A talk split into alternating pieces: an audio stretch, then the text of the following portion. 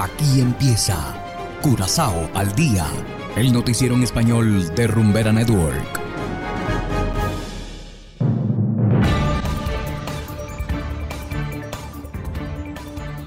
Muy buenas tardes, estimados oyentes de Rumbera Network 107.9 FM. Nuevamente reciban un cordial saludo también para quienes nos escuchan a través de noticiascurazao.com en formato podcast. Hoy es miércoles 21 de septiembre de 2022 y estos son los titulares.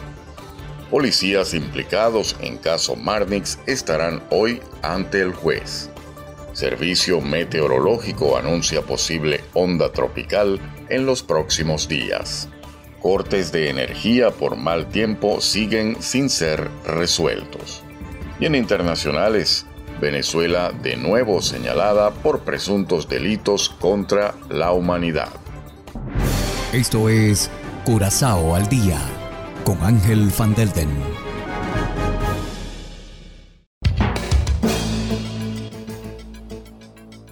Empezamos con las noticias de interés local.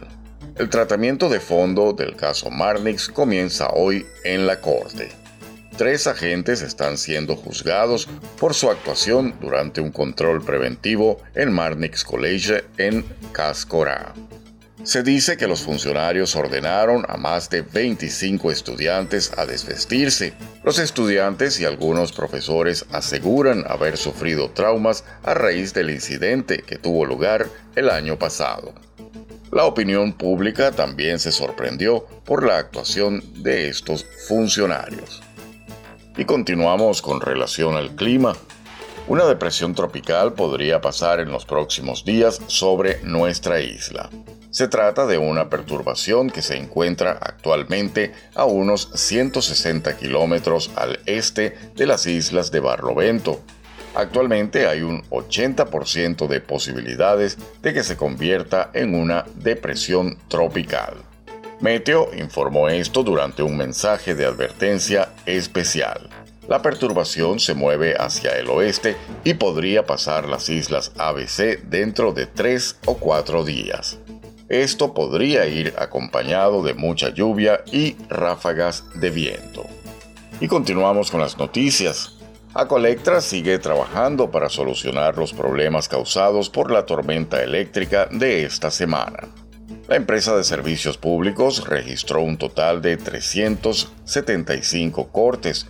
Actualmente más del 50% de estos casos ya han sido resueltos. Especialmente los residentes de Boca Samí y Yandoret deben tener paciencia según Aqualectra. La empresa estatal espera que el último corte se resuelva en las próximas horas. Debido a las fuertes lluvias y ráfagas de viento, varios cables terminaron en el piso. También se han identificado problemas en los mástiles de Aqualectra. Así que el llamado es a la paciencia para quienes todavía no han recuperado el servicio. Y hacemos ahora una pequeña pausa y enseguida volvemos con más de Curazao al día. Curazao se mueve con 107.9. sentí, me dejé llevar, me morí, reviví en el mismo bar. You got me so intoxicated. It's the love I've been waiting. For me, you were so meant to be. It's just the start of a story. Rumbera Network. Llega a activar tu primer sentido. Tú y yo los dos juntitos frente al mar. Sé por dónde quieres ir a parar. 100% Latino Mix. No tiene rival. Ni lo intenten. Jamás nos llegan. Continuamos ahora en el ámbito internacional. Venezuela nuevamente está siendo señalada por presuntos delitos contra la humanidad. Hacemos contacto con La Voz de América para más detalles.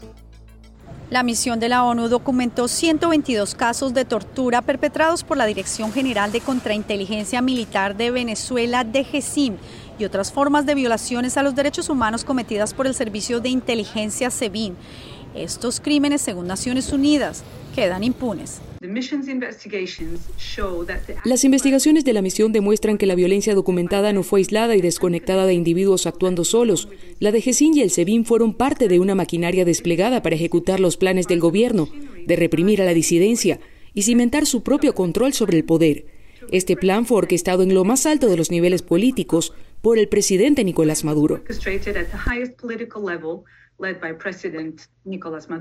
La misión de las Naciones Unidas también alertó sobre el aumento de la criminalidad en el estado de Bolívar, la principal zona minera del país, porque asegura que allí se libra una batalla entre actores estatales y bandas criminales.